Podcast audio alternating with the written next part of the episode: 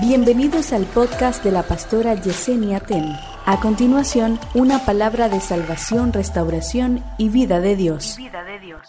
Señor, te damos las gracias por esta nueva oportunidad que nos das de estar aquí una vez más, Señor, ya listos y dispuestos para todo lo que tú vas a comunicar a nuestro corazón en la tarde de hoy. Espíritu Santo, yo quiero agradecerte de una manera muy, pero muy especial por todos los que están aquí, Señor. Wow, tú eres bueno. Señor, tú eres bueno y tú eres el que pones en nosotros así el querer como el hacer por tu buena voluntad. Sé que cada uno de los que están aquí ahora, Señor, han hecho un esfuerzo.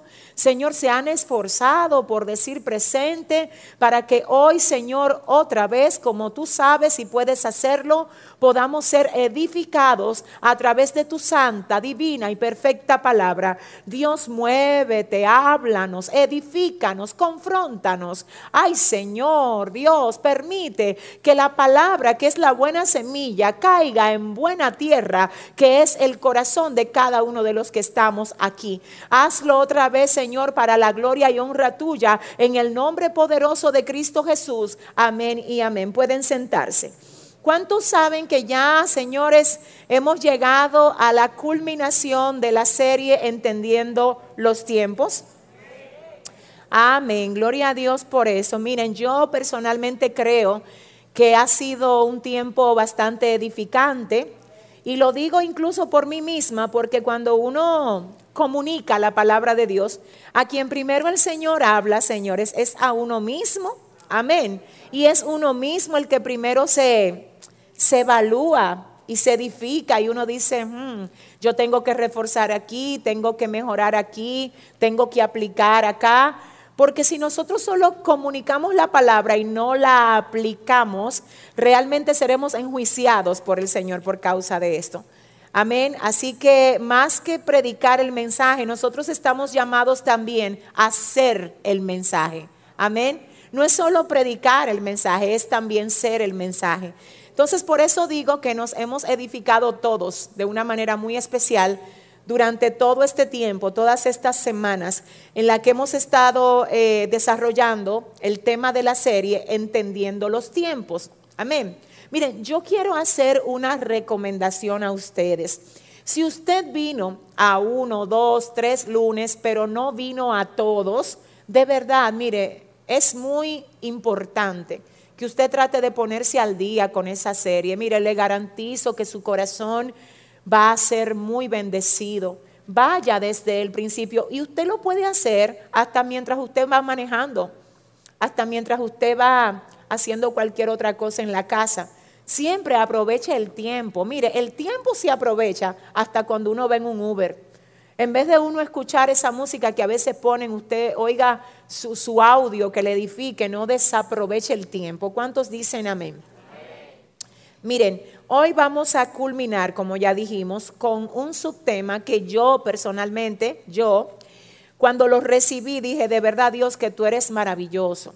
Tú eres maravilloso porque yo decía, Espíritu Santo, mira, cierra esto con broche de oro, Dios. Padre, dame, dame la dirección exacta de lo que tú quieres que se comunique ya como capítulo final de esta serie.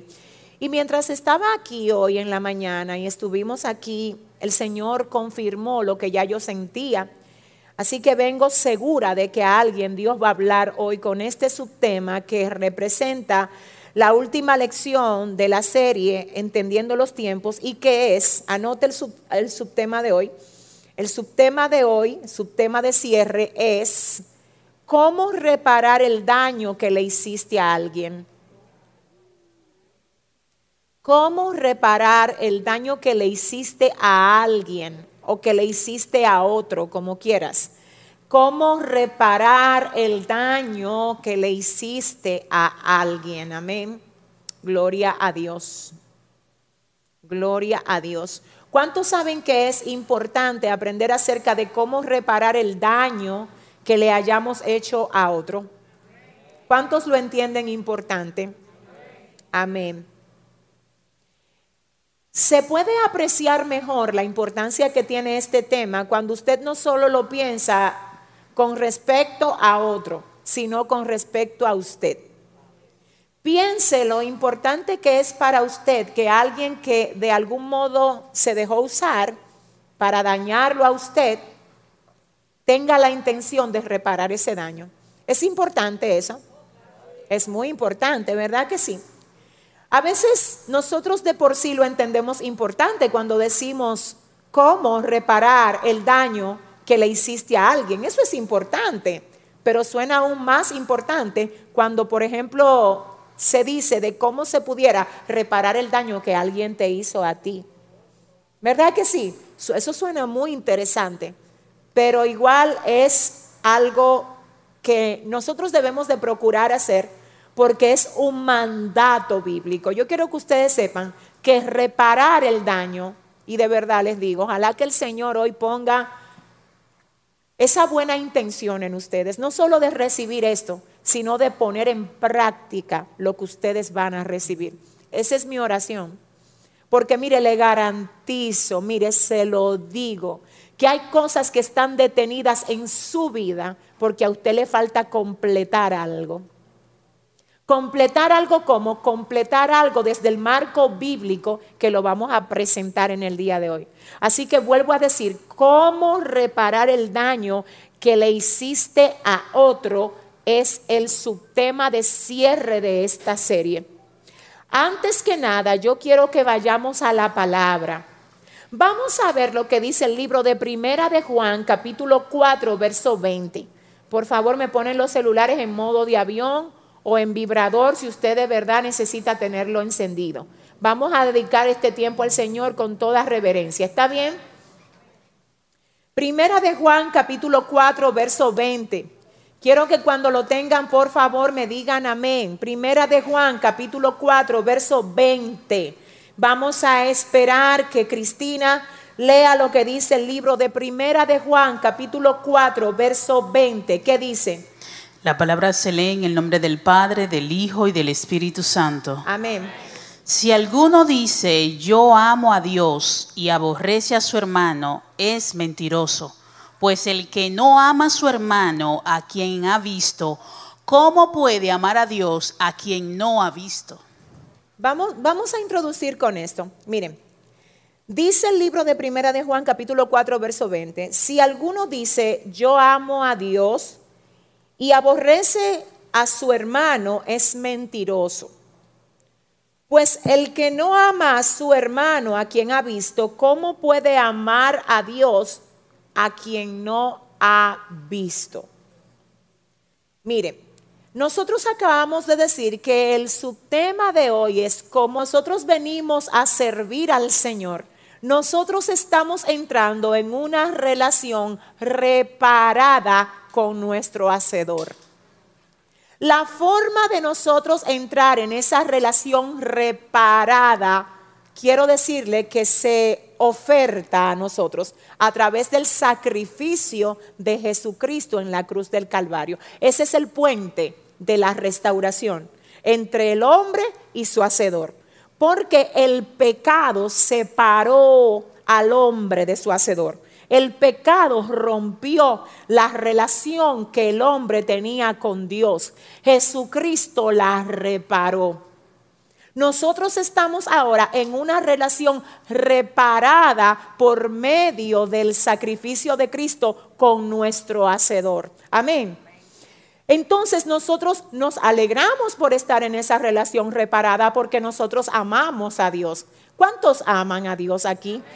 Nos alegramos porque el Señor pagó el precio, porque por gracia somos salvos, porque hemos sido perdonados, porque somos nuevas criaturas en Cristo Jesús. Eso es motivo de gozo.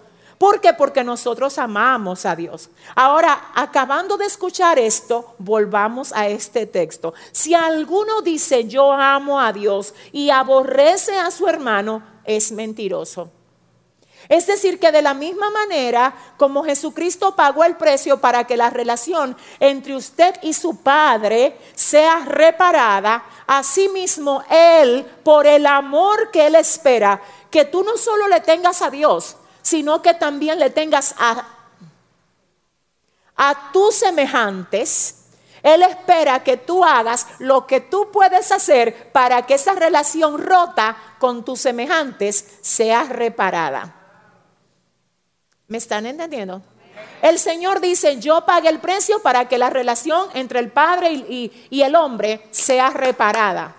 Ahora, el hombre que dice, yo entré en una relación reparada con el Señor, el Señor me perdonó, yo soy nueva criatura, todo eso es así. Ahora te dice el Señor, ¿qué tú vas a hacer con eso nuevo que tú eres? ¿Vas a estar en comunión conmigo y en enemistad con tu prójimo? ¿Vas a decir que me amas a mí mientras aborreces a tus semejantes? ¿Vas a decir que, que, a mí que te perdone por tus faltas cuando tú no estás dispuesto a perdonar a quien te dañó a ti? ¿Vas a decir que yo te, que yo te, te equipe para que tú me sirvas? De modo que lo que yo te doy a ti te sirva para dar testimonio de mí, pero tú estás rechazando a las personas que no tienen la luz que llegó a ti. Y porque no tienen el conocimiento que tienes tú, viven en ignorancia. Pero tú al rechazarlo sin darte cuenta estás actuando de la misma manera como lo están haciendo ellos. Volvamos al pasaje. Si alguno dice yo amo a Dios y aborrece a su hermano, es mentiroso. Pues el que no ama a su hermano, a quien ha visto, ¿cómo puede amar a Dios a quien no ha visto? Ahora usted me va a decir qué tiene que ver con amar y yo reparar el daño. La Biblia dice que el amor todo lo puede, todo lo espera, todo lo soporta. Todo lo soporta. Señores, la palabra yo te amo tiene mucho peso y tiene mucha demanda. Porque cuando usted dice yo amo, usted está diciendo yo soy capaz de soportar porque amo. Yo soy capaz de perdonar porque amo. Si el amor tuyo no aguanta que el otro te ofenda y tú dejar pasar la ofensa, tú no amas. Porque el verdadero amor perdona, soporta, no fiscaliza, sabe dejar pasar la ofensa. Si alguno dice que ama a Dios y aborrece a su hermano, el tal es mentiroso. Es cómodo para nosotros decir que amamos a Dios, porque volvemos a parte de lo que decíamos en algún momento esta pasada semana. Es abstracto a veces el modo de decir amo a Dios. Eso es, ¿cómo se comprueba? Amo a Dios suena bellísimo. El tema es que no puede ser abstracto, tiene que ser demostrable. Entonces el apóstol Juan escribe de esto y dice, si alguno dice que ama a Dios, pero aborrece a su hermano, solamente se está quedando en lo abstracto. ¿Cómo tú me lo demuestras? Lo que aquí dice el apóstol Juan es, si tú amas a Dios, entonces por default, ayúdeme. Entonces, como consecuencia de amar a Dios, Tú vas a amar a quién? Pero tú no solo vas a amar al hermano que es fácil de amar. Porque a ese hermano lo aman hasta los impíos. ¿Alguien está entendiendo? A ese hermano dulce que siempre te quiere, que te llama, que se preocupa por ti, que cuando te ve triste te dice, ¿qué te pasa? A ese hermano lo quieren todo el mundo. El problema es que la Biblia no me llama, no me llama o no me manda a mí solo a amar a la gente que son fáciles de amar, sino a lo que son. Miren, yo el otro día vi un TikTok por ahí, era realmente un chiste, pero tiene sentido. Era un TikTok donde la chica decía, miren señores, yo sé que el que no ama al prójimo no puede ir al cielo. Y ella le decía, sí que este mensaje es para el prójimo, ayúdenme a amarlos, que quiero irme para el cielo, que alguna gente son demasiado difíciles de amar. Entonces yo me reí, obviamente, porque sí tiene sentido. Sin embargo, mire lo que pasa. Más que ayúdame a amarte, es yo ayudarme a mí a entender que independientemente de quién tú seas, yo tengo el deber de amarte. Porque que si solo voy a amar a los que son fáciles de amar, ahí no hay no hay recompensa. Entonces el tema de hoy para los que van llegando, se van conectando es cómo reparar el daño que le hiciste a alguien. cómo reparar el daño que le hiciste a alguien. El primer versículo que leímos fue Primera de Juan capítulo 4 verso 20 donde dice, si alguno dice, yo amo a Dios y aborrece a su hermano, es mentiroso, pues el que no ama a su hermano, a quien ha visto, ¿cómo puede amar a Dios? A quien no ha visto. A quien no ha visto. En ese sentido, si usted ama a su hermano, usted va a querer estar en paz con su hermano. Usted va a querer tener una relación reparada con su hermano porque usted lo ama. Y cuando usted ama a alguien, usted no quiere estar en discordia con esa persona. Dígame si a usted le pasa. Usted se siente mal. Usted quiere que haya una reconciliación. Entonces, esa es la base del primer versículo. Vamos entonces ahora a decir lo siguiente aquí.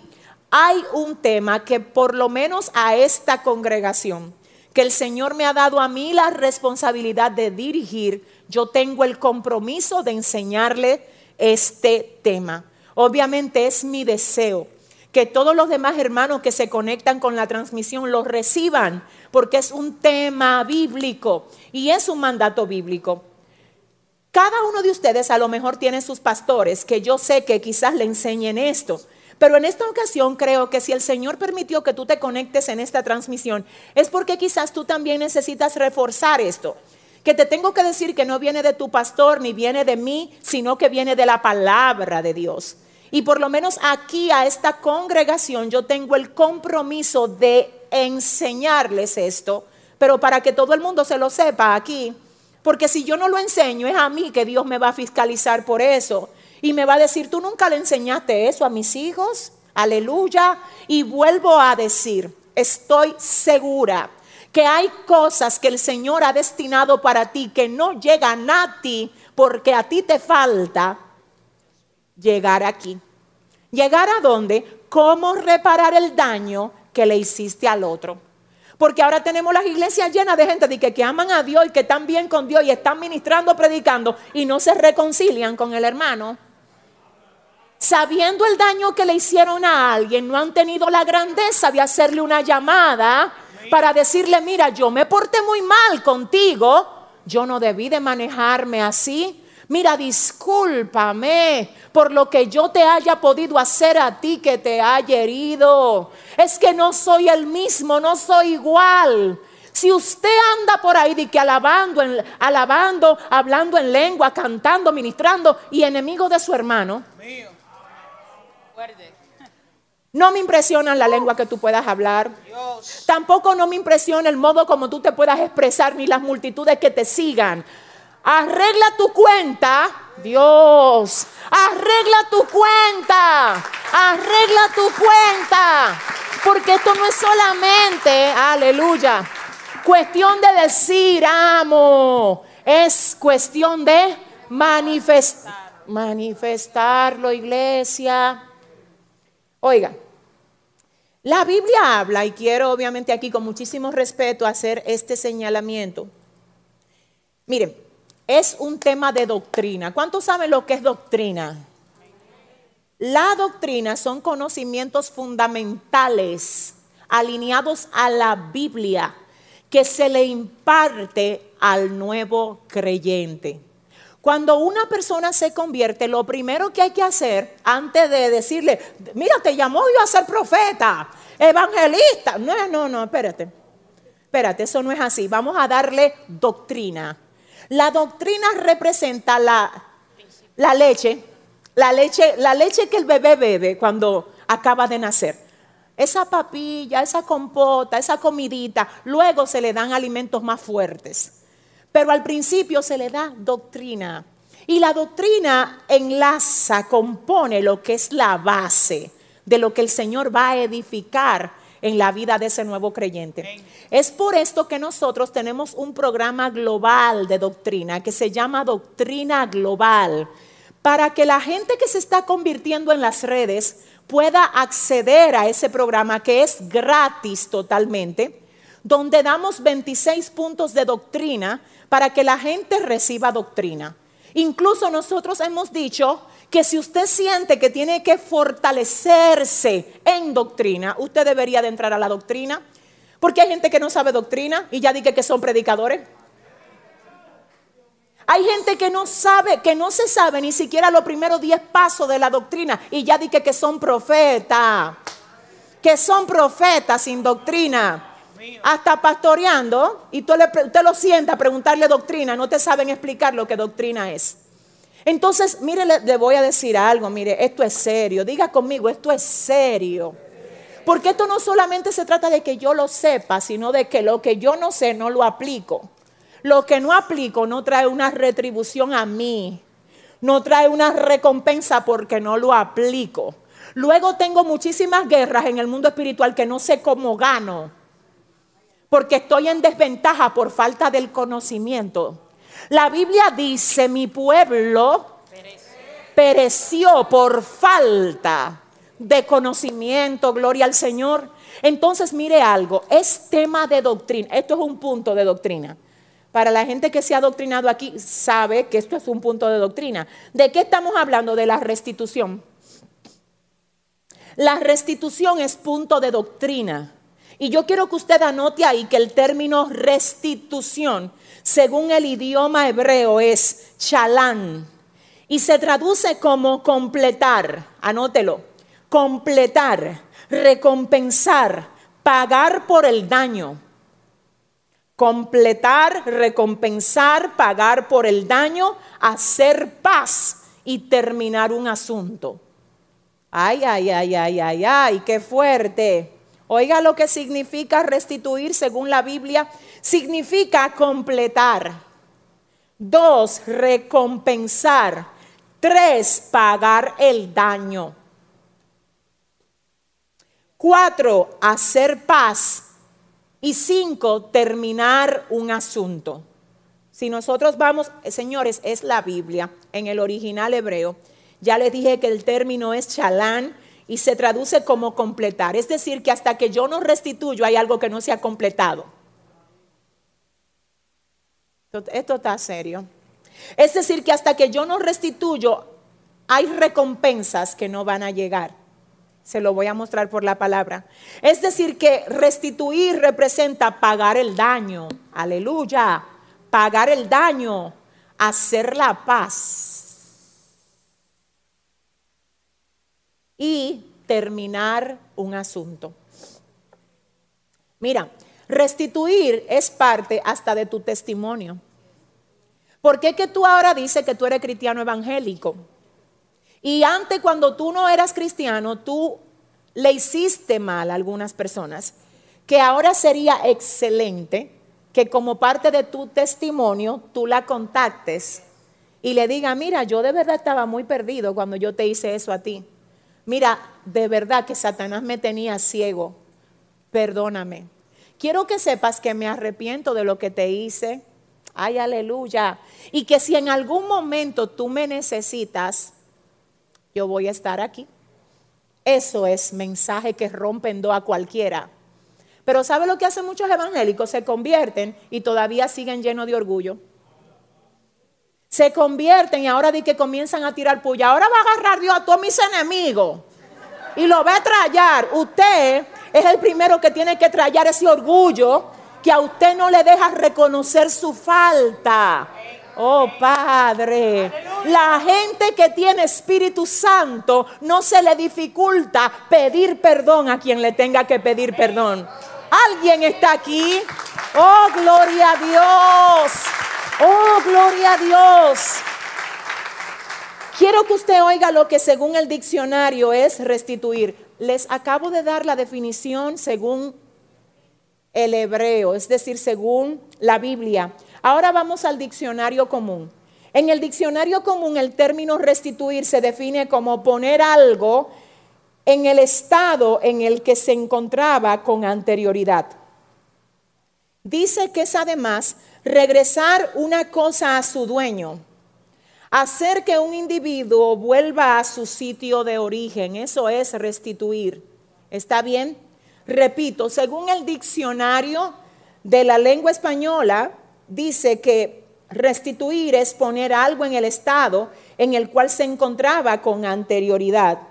Es regresar una cosa a su, a su dueño o hacer que un individuo vuelva a su sitio de origen. Yo quiero entonces, dicho esto, que anotemos aquí el primer punto o la primera forma como nosotros vamos a poder reparar el daño que le hemos hecho a alguien más. Ponga ahí, primer punto para reparar o primer paso para reparar. Gloria al Señor. Primer paso para reparar es reconoce lo que hiciste mal. Reconoce lo que hiciste mal. Y aquí quiero hacer un paréntesis. Escuche algo. Hay gente, hay personas que a veces piden perdón y lo hacen. Lo hacen no desde el corazón, sino como para cumplir. Ay, mire, escúchame. Ah, mira, no es así. Si cuando tú pides perdón no lo haces luego de haber interiorizado dentro de ti, realmente eso es una palabra vacía, una palabra más. Yo no sé si alguien me entiende. Compuesta por cuántas letras? Por, por seis. Por seis. P, E, R, D, O, N. Por seis letras. Es decir, si no es desde allá que te fluye, el término perdón es una palabra más compuesta por seis letras. Y le voy a explicar algo. El hecho de que usted mencione algo no significa que usted está manifestando toda la sustancia de ese algo. Por ejemplo, hay personas que le gusta ponerse nombre de personas famosas y exitosas según ellos. ¿Y tú crees que por ponerte el nombre de ellos tú vas a ser igual que ellos? Yo no sé si ustedes me están entendiendo. Hay personas que se ponen nombre hasta de la Biblia, por ejemplo Daniel. Pero el hecho de que tú te llames Daniel no garantiza de que tú vas a seguir siéndole fiel a Dios cuando te vayan a tirar al foso. Es decir, eh, hay palabras, señores, que son meras palabras. Las cosas aquí se tienen que interiorizar para que tengan efecto. Quiero que oigas esto. El primer paso para poder reparar el daño que le hayas hecho a alguien, número uno es reconocer lo que tú hiciste mal. No pedir perdón por pedirlo, sino que tú puedas interiorizar lo que tú estás haciendo. ¿Sabes por qué? Porque cuando lo interiorizas, te corriges a ti mismo. Y es como si a ti mismo te pusieras una lección interna para no volver hacer lo mismo. Entonces hay personas en el otro ámbito que reconocen lo que hacen mal, pero se apoyan con la excusa de que lo hicieron por la actitud que tuvo otro. Sí, sí, yo reconozco que sí, que yo no me... Pero lo que pasa es... Así no. No, sí, yo te fui infiel a ti, pero lo que pasa es que tú me descuidaste a mí. Así no. Es que lo dicen. No, yo te robé, pero lo que pasa es que tú también me robaste a mí. yo no sé si ustedes me están entendiendo. Señor, ustedes se ríen, pero hay muchos ladrones que roban esa base. Que le roban a qué sé yo quién, porque fulano le roba qué sé yo cuánto. Entonces usted dice, pero ¿y entonces? O sea, usted no puede pedir perdón sobre una base incorrecta, porque hacer cosas correctas sobre bases incorrectas es hacerlo incorrecto. Repito, Hacer cosas correctas con intenciones incorrectas es hacer cosas incorrectas.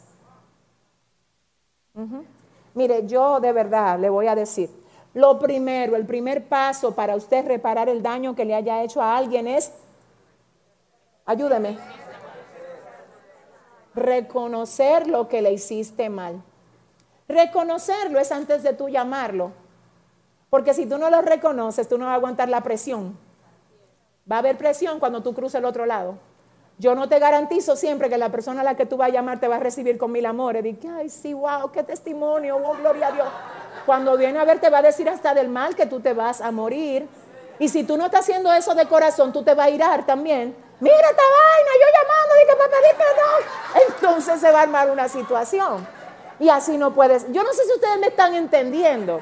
Ahora, cuando tú lo haces sobre la base de la mansedumbre, porque de verdad es que es de verdad que tú eres manso ahora. Es que esa mansedumbre te la van a sacudir. Ay, te van a dar en la llaga. Pero si ya no hay llaga, porque ya Jesús puso su mano ahí. ¡Uh! ¡Ay, aleluya! Ah. Ahí es que se va a saber si realmente tú eres cristiano o no. Porque es que no es lo mismo tener una careta de cristiano que serlo. Es que no es lo mismo. Alguien está aquí hoy. Entonces miren lo que pasa. El primer paso es reconocer lo que hiciste mal. Miren, yo quiero que vayamos al libro de Proverbios capítulo 28, verso 13. Vamos a la palabra. ¿Qué dice Cristina? El que encubre sus pecados no prosperará, mas el que los confiesa y se aparta alcanzará misericordia. ¿Ustedes oyeron eso? Dice Proverbios 28, 13. El que encubre sus pecados no prosperará mas el que lo confiesa y se aparta, alcanzará misericordia. Así que el primer paso, ¿cuál es? Reconocer. Antes de llamar, debo reconocer. Debo de, mira, le voy a decir algo. Usted sabe el diálogo más sano que usted puede tener hoy cuando usted llegue a su casa. Espíritu Santo, necesito hablar contigo. Mire, así sin mucho protocolo ni nada. Espíritu Santo de Dios, ven acá que necesito hablarte. Manifiéstate en esta conversación, Espíritu Santo, que quiero tener contigo. Yo sé que tu palabra dice que tú habitas dentro de mí. Por favor, Espíritu Santo, escudriñame. Aún las cosas que a mí se me olvidó que hice, que pueden haber amargado o haber ofendido a alguien, aún de mi propia casa. Espíritu Santo, recuérdamelo. Mira, David oró así en una ocasión. Él dijo, ¿quién podrá reconocer sus propios errores? Líbrame de los que me son ocultos. Como quien dice, lo que yo no recuerdo que hice, ayúdame a yo recordarlo para yo liberarme de eso. Ah, trabajando conmigo, pidiéndote perdón y tomando las medidas necesarias, entonces lo primero que debemos de hacer, número uno, es reconocer lo que hicimos mal. Proverbios 28, 13 dice, el que encubre su pecado no prosperará, mas el que lo confiesa y se aparta. Fíjate cómo dice aquí, confiesa y se aparta. En unos minutos ya casi vamos a llegar un poco más hacia abajo, pero yo quiero por el momento que usted no se me olvide de esta parte. Oiga qué es lo que dice, más el que lo confiesa y se aparta. Porque hay gente que nada más lo confiesa, pero no se aparta. Ah, entonces si tú sabes que lo hiciste mal, hasta lo reconociste, tú lo dijiste. No, yo no debí, mami, de faltarte respeto, de verdad que te falte respeto. Pero, ok, está bien lo reconociste, hasta le pediste perdón, pero va a volver a hacer lo mismo la semana que viene. O sea, yo no sé si alguien aquí está entendiendo por qué es que tú eres nueva criatura, corazón mío. ¿Por qué es que suena lindo cuando te lo predican y tú brinques y salta? ¿Cuántos son nueva criatura? ¡Amén! ¿Cuántos se van con el Señor? ¡Amén! ¿Cuántos van a reconocer la falta? ¡Ah! Entonces, hermano, no, eh, mire, esto es un combo. Esto es un combo. Hay cosas maravillosas que tienen tu nombre ahora, pero hay compromisos que también tú tienes que cumplir para poder dar un verdadero testimonio aquí. ¿Cuántos dicen amén? Voy a decir algo porque el Espíritu Santo me dice que diga esto. La carne tuya nunca va a querer que tú le pidas perdón a nadie. Es que la carne no quiere, oye lo que la carne tuya quiere, que vengan a ti a pedirte perdón. Eso es lo que tu carne quiere. La carne no quiere y cuando tú lo decides en el espíritu, la carne te va a querer poner un freno. No, no se lo merece. Acuérdate que también a ti te hicieron de todo. No vaya para allá. Cuando tú decides romper tu carne en dos y decirle, mira carne, lo que pasa es que ya tú no me gobiernas a mí. Es que ahora soy yo que te gobierno a porque no nos ha dado Dios. Ay, ay, ay, ay. Espíritu de cobardía sino de poder, de amor y de... Y de... ¿Alguien está comprendiendo esto? Punto número dos, anote. Punto número dos, acerca de cómo reparar el daño que le hiciste a otro. El punto número dos es Si tomaste algo que no te pertenece, devuélvelo. Si tomaste algo que no te pertenece, devuélvelo. Tal vez el Señor me ayude a llegar hoy a través de esta transmisión a todas esas mujeres que están teniendo relaciones con hombres casados.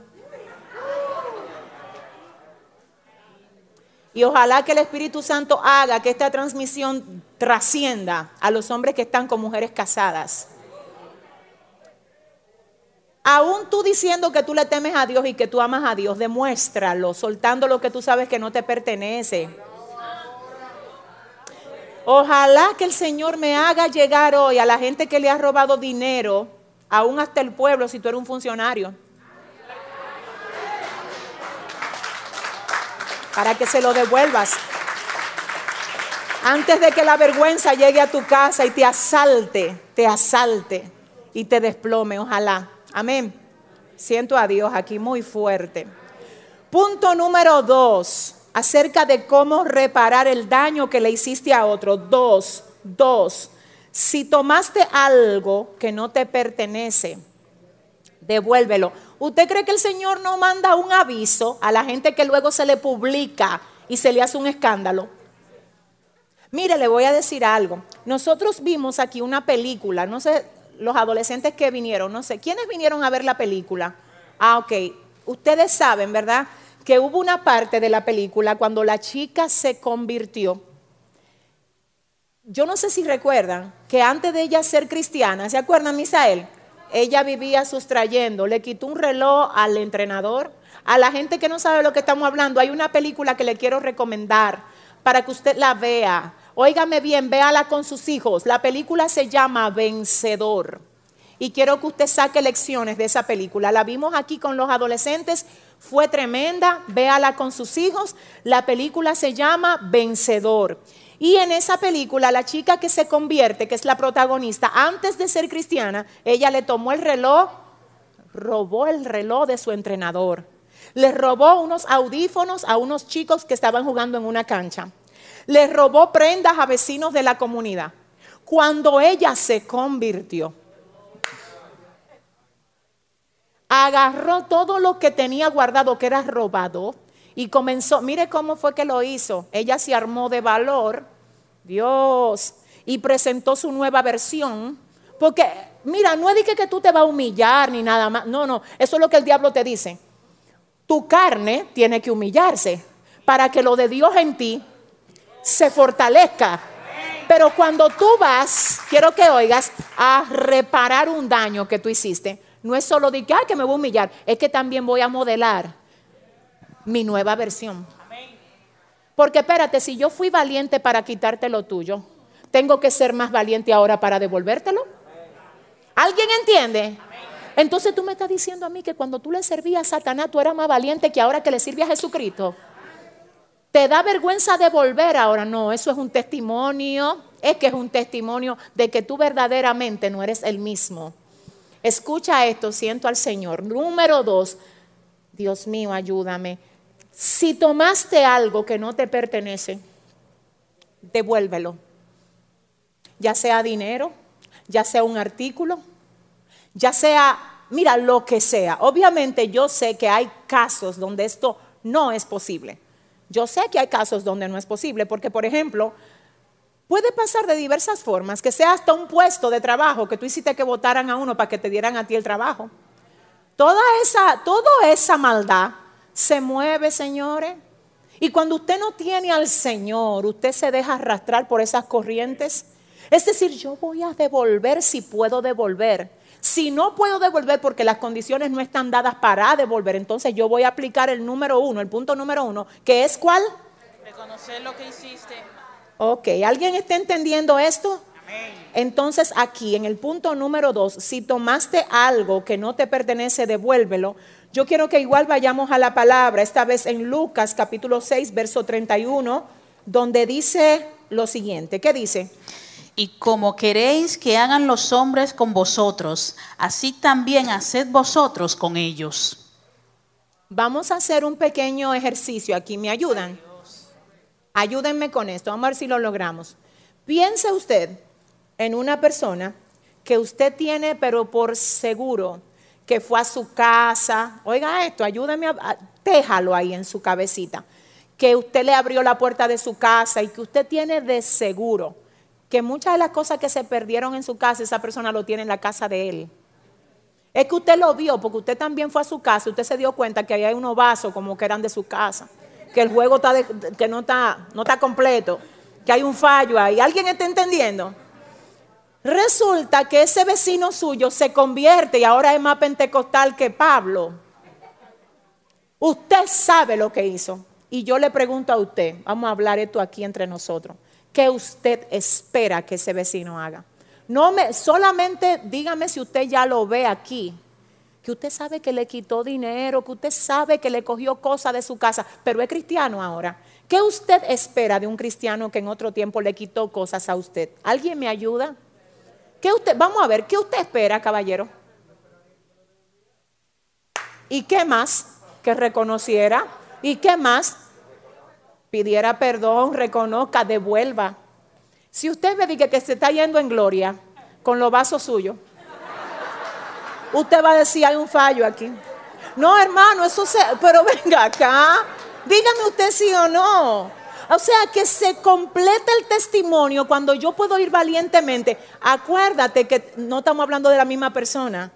Es que el que cogió los vasos no es el mismo que el que devuelve los vasos. El que lo cogió operaba según los lineamientos de Satanás. El que lo devuelve es nueva criatura en Cristo Jesús. Si le va a dar el aplauso, dáselo fuerte. Oh, gloria a Dios. Oh, gloria a Dios. Entonces, por eso quisimos poner este versículo aquí en el segundo punto que dice, y como ustedes quieren que hagan los hombres con ustedes, así también hagan ustedes con ellos. El punto número tres, si ofendiste a alguien, pídele perdón. Punto número tres, si ofendiste a alguien, pídele perdón. Bendito sea el nombre de Jesús. Si ofendiste a alguien, pídele perdón. No quiero molestar a nadie, pero tengo que hacerlo, lo siento. Quiero que te tomes otro momento y pienses,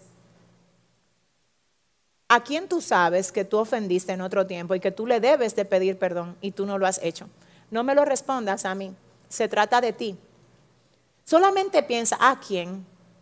¿Será que algo de lo que está pasando en tu casa es culpa tuya? Por tú todo el tiempo vivir hablándole mal a todo el mundo ahí en la casa y di que eres cristiana.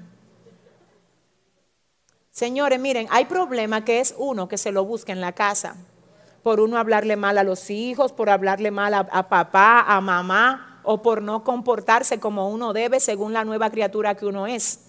Entonces aquí dice el punto número tres, si ofendiste, pide perdón. Pregunto otra vez, ¿será que tú le has hablado mal a algún compañero de trabajo? Ay Dios, qué fuerte está esto.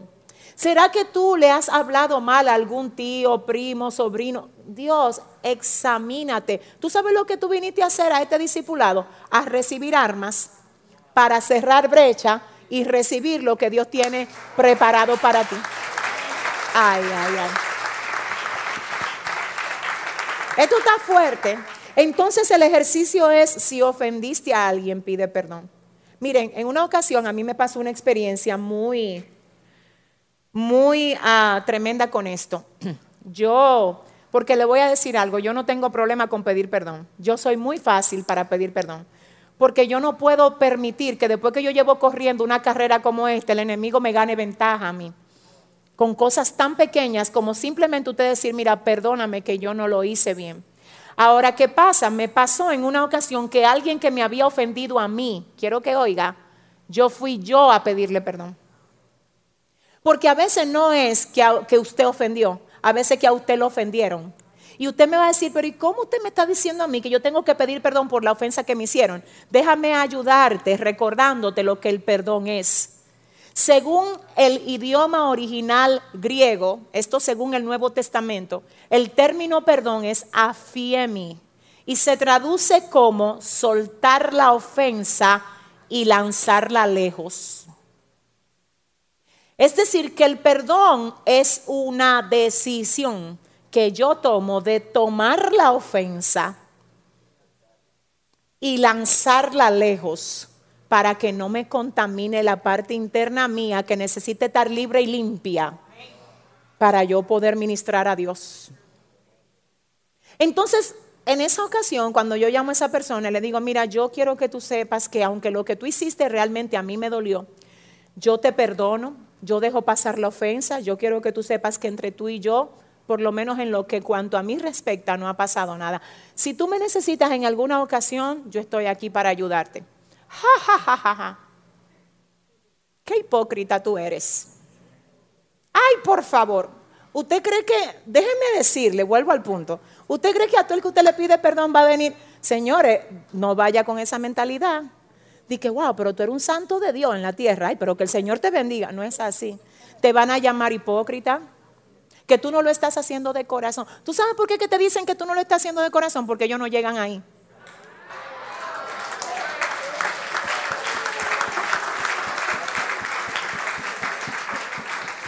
Entonces, como ellos no llegan ahí, ellos creen que tú tampoco. Porque ellos no tienen lo que tienes tú y se trata de lo que tienes tú. ¿Y qué es lo que tú tienes? Al Espíritu Santo. ¡Ay, gloria a Dios! Es al Espíritu Santo que tú tienes, que te da a ti la fuerza, Dios, la capacidad en el Espíritu de tú dejar pasar la ofensa. Entonces pasa, quiero que usted oiga, pasa con que hay personas que dicen, no, eh, lo que pasa es que yo soy cristiano y yo quiero que Dios me use, yo no salgo a pedir perdón porque es que no fui yo que ofendí. Yo necesito incomodarte un poquito ahora. A veces sin tú ser el que ofendiste, tú vas a tener que hacer lo que tú puedas hacer para ponerte en paz con esa persona. Porque si tú te pones a esperar que ellos vengan donde ti a pedirte perdón, tú estás pidiendo mucho de algunas personas. Eh, mira, nadie puede dar lo que no tiene. ¿Alguien está aquí? El que tiene la luz de Cristo, eres tú. El que tiene la gracia, mira, del Padre, eres tú, corazón. Tú sabes lo que tú le estás diciendo a alguien cuando tú le pides perdón habiéndote esa persona ofendido. Tú le estás diciendo, yo reconozco tu condición espiritual ahora, también reconozco la mía. Reconozco que en mí el Señor ha hecho un trabajo que yo deseo que lo haga en ti. Pero no es, el trabajo del Espíritu Santo no es para que usted se mofe ni que yo me mofe, es para reparar lo dañado. Entonces pasa, Dios mío, ay. Entonces, iglesia de mi corazón, pasa, quiero que tú recibas esto en el nombre del Señor, que cuando tú le predicas a una persona con palabras, hay un resultado. Pero cuando tú le predicas con hechos, el resultado es muchísimo más poderoso. Y aunque esa persona se burle de ti porque se va a burlar, se lo prometo, si no está libre se va a burlar, te va a llamar hipócrita y todo. Eso es un testimonio. Que si Dios llega a tratar con esa persona, más adelante dirá de ti, yo estaba tan ciego y tan atado, que incluso cuando tú viniste donde mí, que Dios te mandó, ay, yo estaba tan cerrado que ni siquiera creía en lo que Dios estaba haciendo contigo. Es diferente a que si Dios luego trata con esa persona, diga de ti, pero tú digas que era cristiano. Y tú sabiendo la diferencia que nosotros tuvimos, tú nunca te acercaste a mí para ayudar a repararme. ¿Alguien está? ¿Ustedes me están entendiendo? Es decir, que no se trata de lo que la persona diga, sino de la siembra que tú hayas hecho, aunque esa persona en el momento no lo haya recibido. Entonces, lo tercero es, si ofendiste, pide perdón.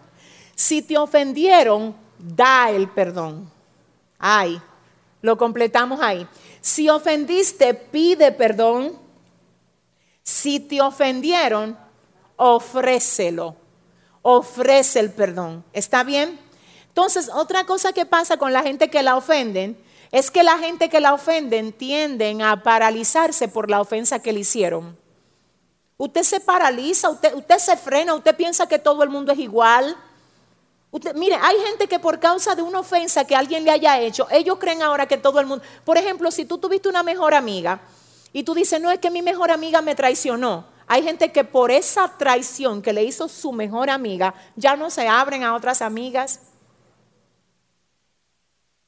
Y le voy a decir algo, todo el mundo no es igual. Yo sé que hay mucha probabilidad de que cuando usted acerca a alguien a su vida, esa persona pueda ser traicionera o desleal. Pero esa posibilidad es mucho menor a que si la persona puede ser de bendición para ti. Entonces cuando tú estás cerrándote porque te pueden dañar, tú te estás cerrando a todo lo que puede venir a bendecir. Entonces no vale la... Mira, es que tú no te mereces desaprovechar toda la gente que te pueden bendecir por miedo a los pocos que te pueden traicionar. Santo, yo no sé con quién. Porque también cuando tú te cierras, tú también estás cerrando todo lo que tú tienes para dar. Y cuando tú no tienes para dar, si tú te quedas con eso, tú te vas a meter en un problema con, con, el Señor. Es decir, yo aquí tengo que recordar lo que en algún momento dijo la Madre Teresa de Calcuta. Ella dijo, mira, hay gente que no te va a agradecer, síguelo ayudando. Hay gente que no va a querer saber de ti, síguelos amando. Ay. Es que ellos son los que tienen el problema. Acuérdate que nunca se trató de ellos, se trató de Dios. Así que no lo haga por ellos, hazlo por el Señor. ¿Alguien entiende? Punto número tres. ¿Cuál es, iglesia? ¿Cuál es?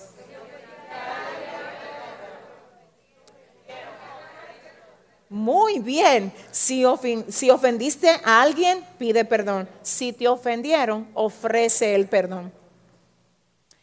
Colosenses 3:13, ¿qué dice Cristina? Soportándoos unos a otros y perdonándoos unos a otros si alguno tuviera queja contra otro. Wow.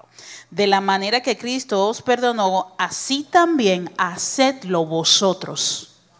Colosenses 3:13. Esto está muy fuerte, de verdad. Y yo personalmente creo que es medicina de Dios para todos nosotros. De verdad que sí, lo creo. Miren, eh, yo quiero que ustedes sepan algo. Miren, yo quiero que ustedes sepan que la Biblia, la Biblia es clara y todo lo que está ahí, todo tiene poder para educarnos en términos de, de lo que es la vida de la fe que nosotros debemos de vivir. Amén. La Biblia es nuestro manual de vida, es, es, es nuestro manual de instrucciones para nosotros poder vivir de una forma que agrade al Señor. Yo quiero que ustedes sepan lo que dice ahora el libro de Lucas capítulo 19 del verso 1 al verso 10. Habiendo entrado Jesús en Jericó, iba pasando por la ciudad, y sucedió que un varón llamado Saqueo, que era jefe de los publicanos y rico, procuraba ver quién era Jesús, pero no podía a causa de la multitud, pues era pequeño de estatura y corriendo delante subió a un árbol sicómoro para verle, porque había de pasar por allí. Cuando Jesús llegó a aquel lugar, mirando hacia arriba, le vio y le dijo, Saqueo, date prisa, desciende, porque hoy es necesario que pose yo en tu casa. Entonces él descendió a prisa y le recibió gozoso. Al ver esto, todos murmuraban diciendo que había entrado a posar con un hombre pecador. Entonces Saqueo, puesto en pie, dijo al Señor, He aquí, Señor, la mitad de mis bienes doy a los pobres, y si en algo he defraudado a alguno, se lo devuelvo cuadruplicado.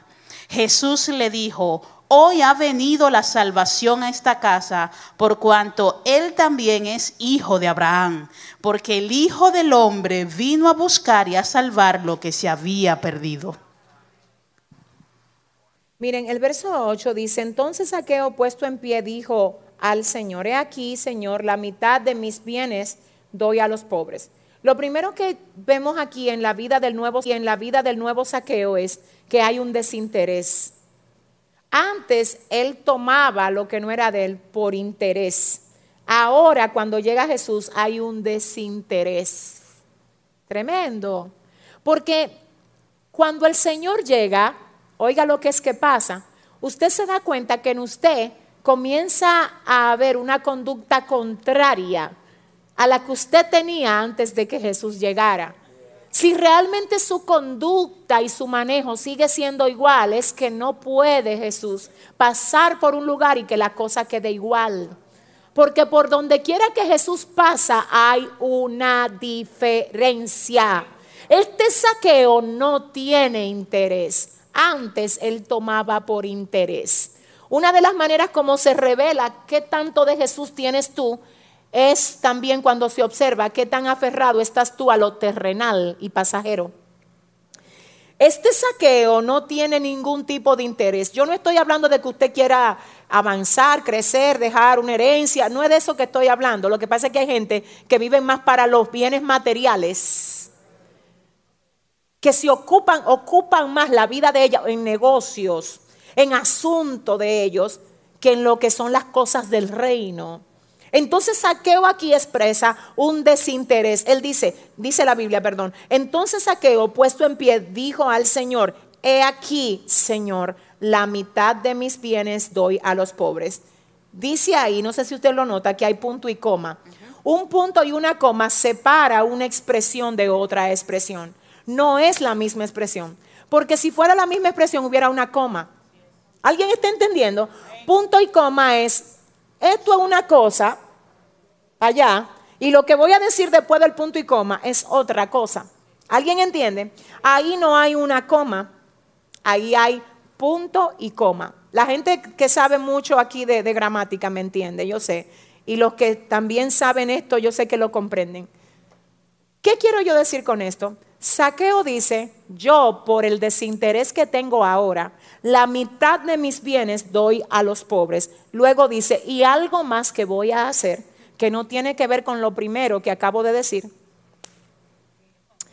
Y si en algo he defraudado a alguno, se lo devuelvo cuadruplicado.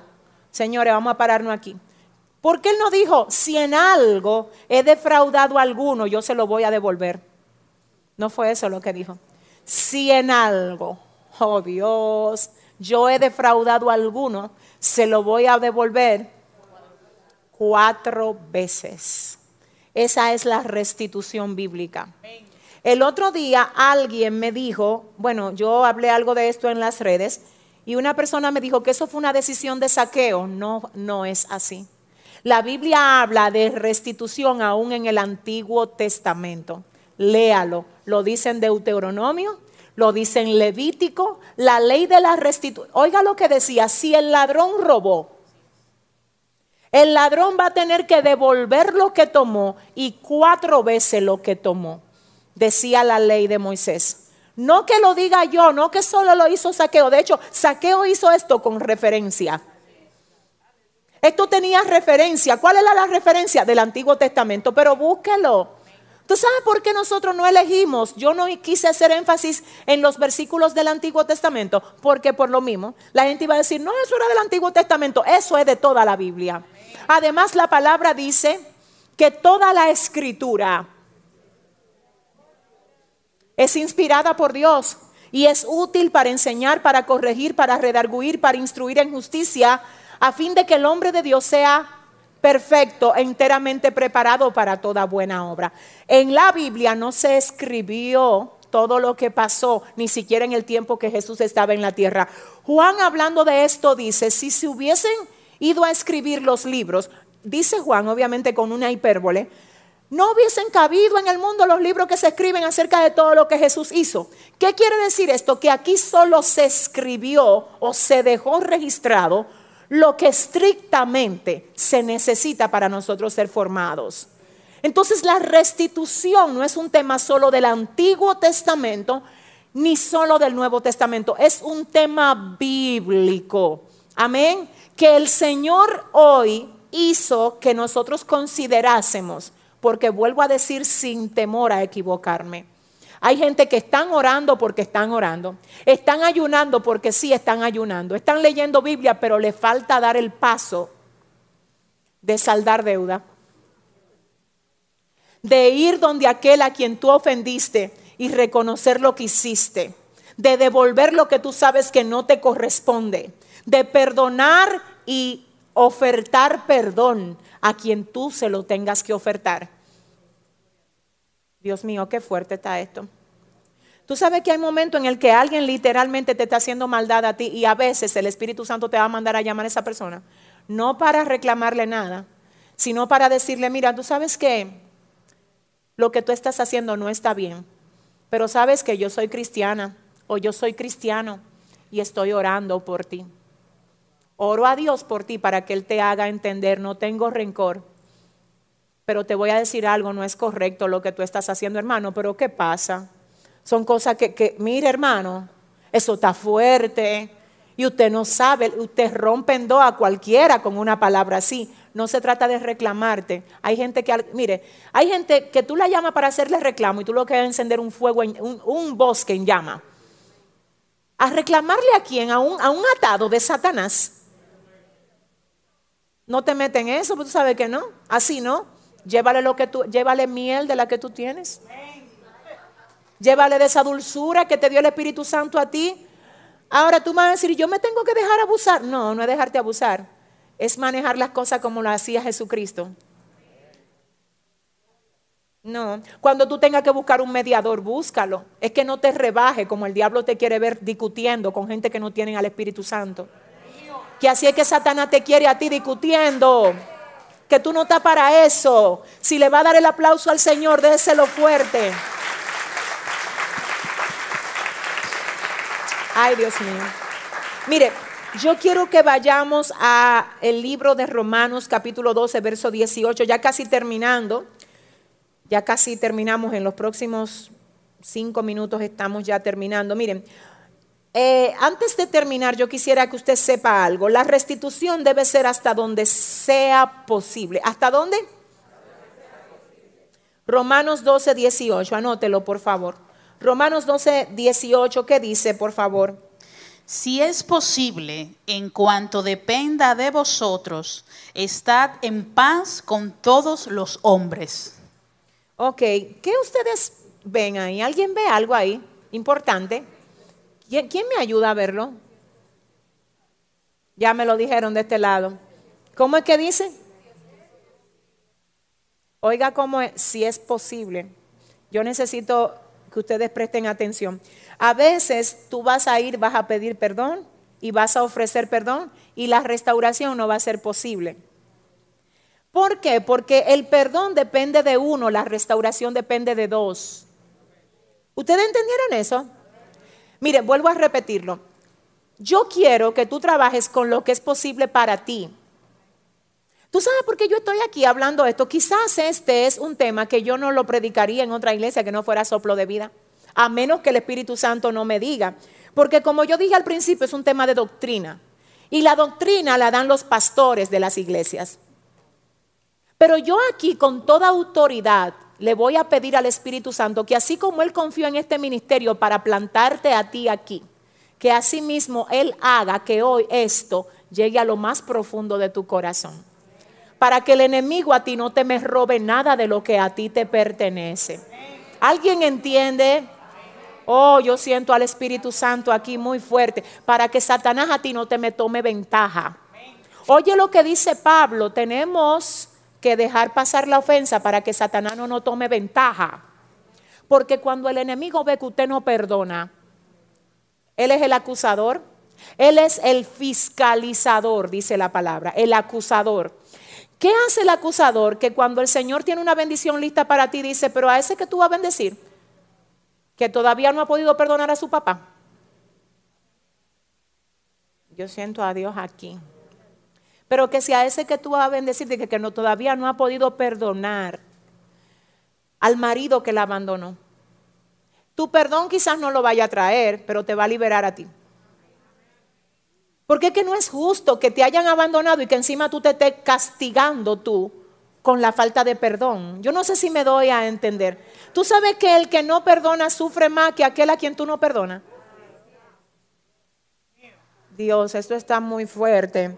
Mira, el que no, el que se niega a ofrecer el perdón es el que realmente le está pasando mal. Porque la persona a la que tú no quieres perdonar está muy tranquilo por allá. El que está cogiendo toda tu lucha, ¿eres tú? Yo no sé con quién. Dile a tu vecino, mírame al favor, suelta eso, dile. Dile, dale una orden. Dile, mira, suelta eso. ¿Eh? Mire, vamos a ver. Dice aquí, si es posible en cuanto dependa de vosotros. O sea que le voy a decir una cosa. Yo sé que hay muchísimas. Si yo fuera a abrir ahora mismo un foro, es posible que yo me encuentre con preguntas como esta.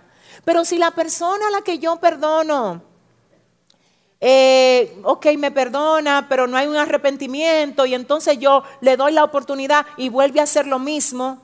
¿Tú sabes lo que dice aquí? Voy a volver a leerlo otra vez. Si es posible. En cuanto dependa de vosotros, estad en paz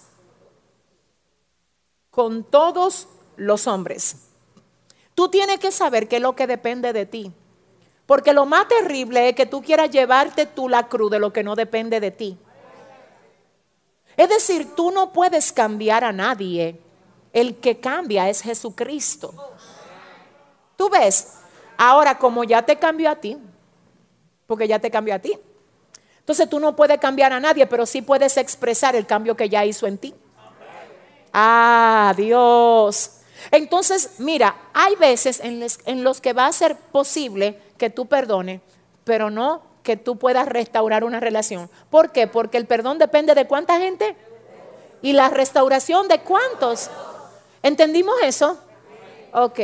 Entonces, si usted va a pedir perdón donde alguien que usted ofendió y no lo quiere perdonar, ¿qué usted cree que va a pasar con eso?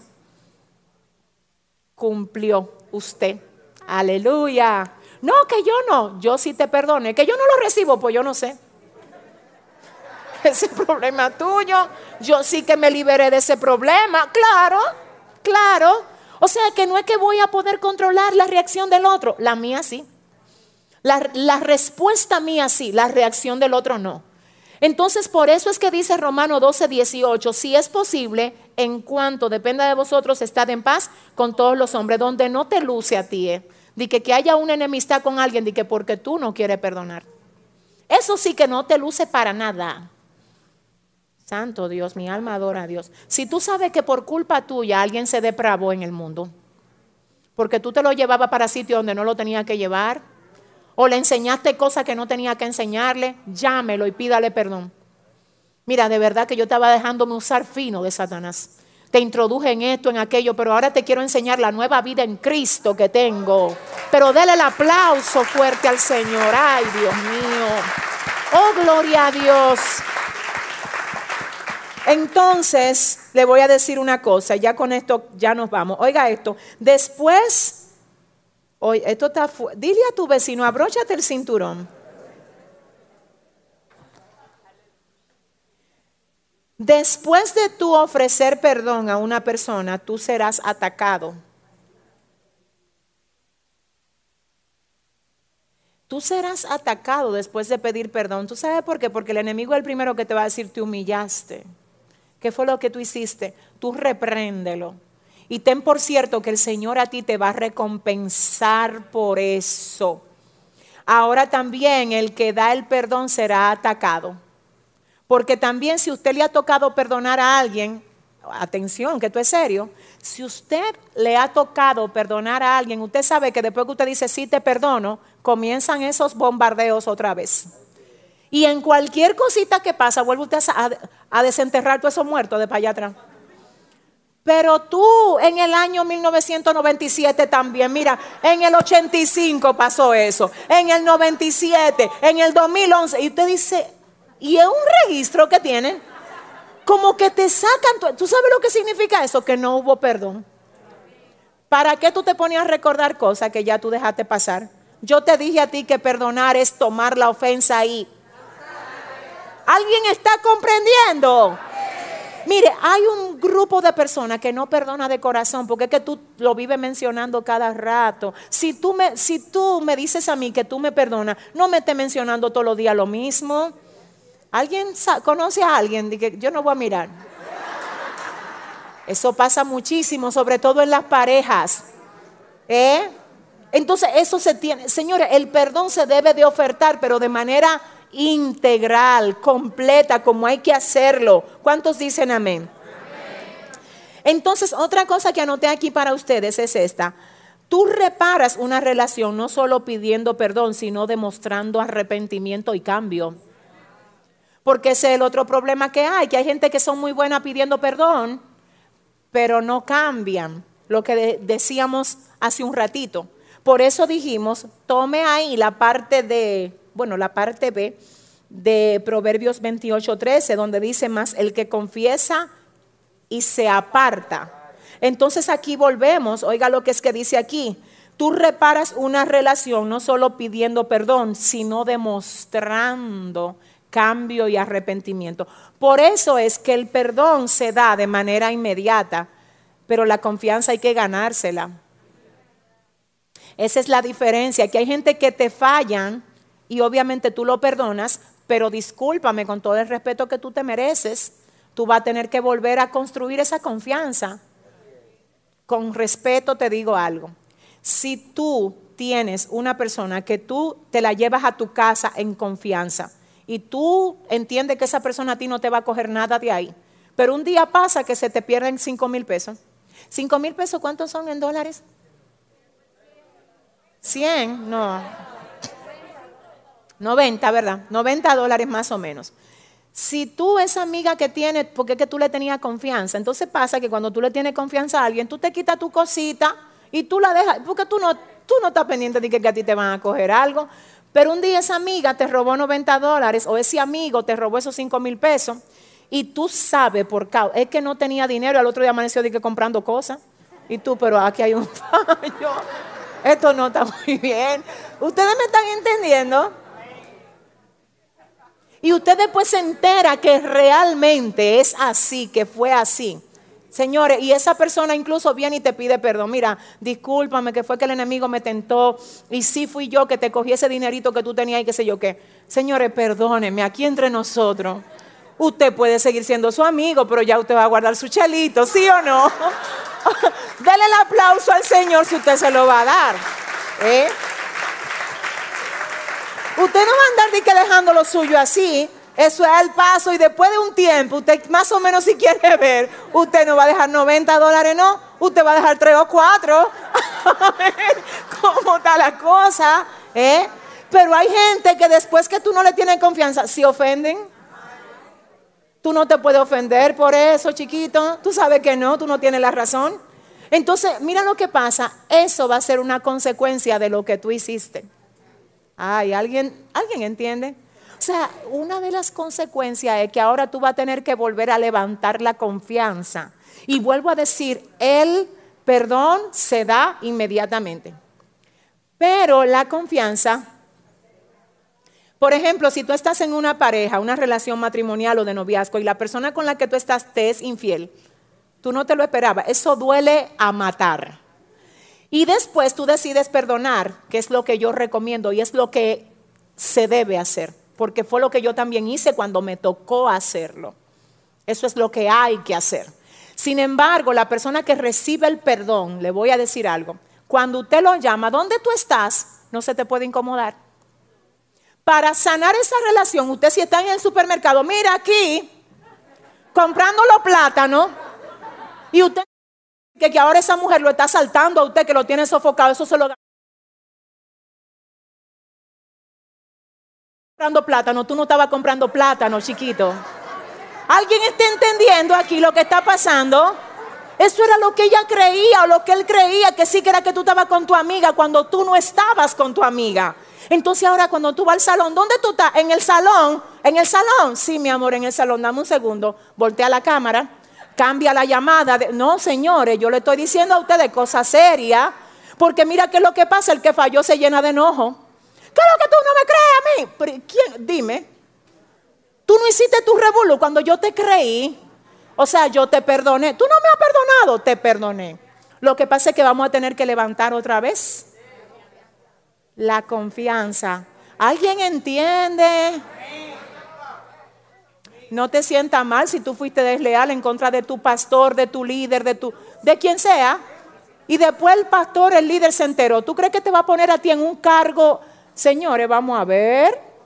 Espérate, déjame decirte que primero contigo hay que trabajar para que tú demuestres que tú eres confiable, porque no se trata ni del pastor, del líder, se trata de la obra del Señor, que hay que cuidarla y ese espíritu de traición lo atamos y lo reprendemos hoy en el nombre de Jesús. Ay, Dios mío, ay, Dios mío. Entonces termino con esto. La persona que falla, pide perdón y se le ofrece el perdón, debe ser paciente, porque la confianza no se recupera inmediatamente. usted la puede volver a recuperar, pero va a tomar. El tema de hoy, ¿cuál fue? ¿Cómo reparar el daño? ¿Cuántos entienden que aprendimos algo hoy? Yo voy a dar una oportunidad a alguien aquí para que me diga, para que me diga de lo que hablamos hoy aquí, no de los otros temas. Ya esos temas ya, yo espero que ustedes tengan sus apuntes, los repasen, pero yo necesito saber de lo que hablamos aquí. ¿Qué fue lo que a ti más te edificó en la noche de hoy? Vamos a ver, ¿quién se anima? ¿Quién levanta su manita y me dice de lo que hablamos aquí? Vamos a ver allá, caballero. Deme un segundo que me le van a dar un micrófono. Si me pueden conectar con mi gente de YouTube por la pantalla para yo leer también. Buenas, mi nombre es Amauris. Eh, he aprendido mucho, eh, me impactó realmente lo que es eh, el recibimiento y la presencia en cuanto al perdón, hmm. el daño que uno repara y cómo se siente la otra persona. O sea que sería de bien. El perdón es algo que me ha impactado mucho esa, esa, frase, realmente. y me lo llevo esta noche y pienso ponerlo en práctica ya que aprendí algo nuevo.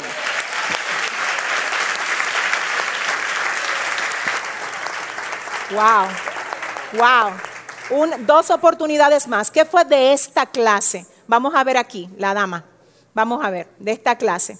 ¿Qué fue lo que a usted más le, le edificó? Buenas noches. Buenas noches. Mi nombre es Natividad. ¿Cómo? Natividad. Muy bien, Nati.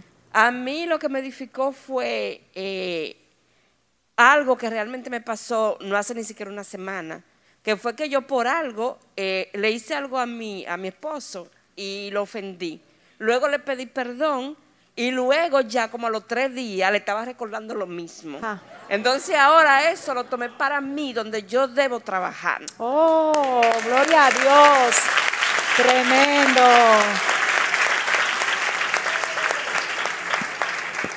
Amén. Tengo aquí la opinión de uno de nuestros hermanos de las redes, me imagino que de YouTube, Juan Chávez, que dice, a mí me edificó o me impactó el perdón, que el perdón y el arrepentimiento debe ser de corazón, porque Dios conoce todo. Amén. Así que no es solo decirlo, es sentirlo. Amén. Muy bien. ¿Quién más? La última persona, allá. Allá. ¿Tú me levantaste la mano también? Sí, quiero cerrar contigo. Sí, perdón, vamos a ver. Dios le bendiga. Amén. Ingrid Abreu. Eh, a mí me impactó mucho lo de pedir perdón a la persona que ofende, porque me pasó en el proceso antes de mi bautismo. Tuve una guerra grandísima con mi vecina. 15 días antes de mi bautismo, esa señora me voceaba de todo, me decía de todo, por nada, yo no entendía, pero hice ayuno, hice oración, oraba por ella y todo, pero cuando se dio el proceso, luego del bautismo, de yo mudarme de la casa, hasta que yo no le pedí perdón a ella, no me pude mudar. Dios mío. Mire, le voy a decir algo. ¿Usted quiere saber si es Dios que está hablando aquí? Vive Jehová, que es el Señor. Le voy a garantizar por el Espíritu Santo y por la palabra de Dios que si usted se pone a cuenta con esa persona que usted tiene una enemistad vieja, es que te voy a decir, mira, siento al Señor. Hay cosas que de verdad Satanás la tiene en jaque, la tiene, la tiene frenada, porque te falta a ti dar ese paso. Y no me diga que tú estás esperando en que los cautivos vengan donde ti a pedirte perdón. Ellos no van a venir. El que está libre eres tú, gloria a Dios.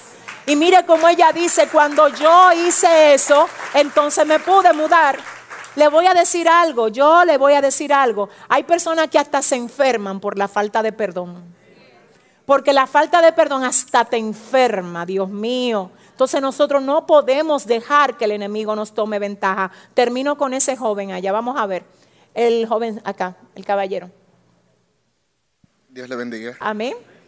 Realmente eh, me tocó mucho porque entendí que el perdón es un regalo y es un regalo que le quita el poder a quien me lastimó en el pasado de que me lastime en el presente y le quito el poder. Wow.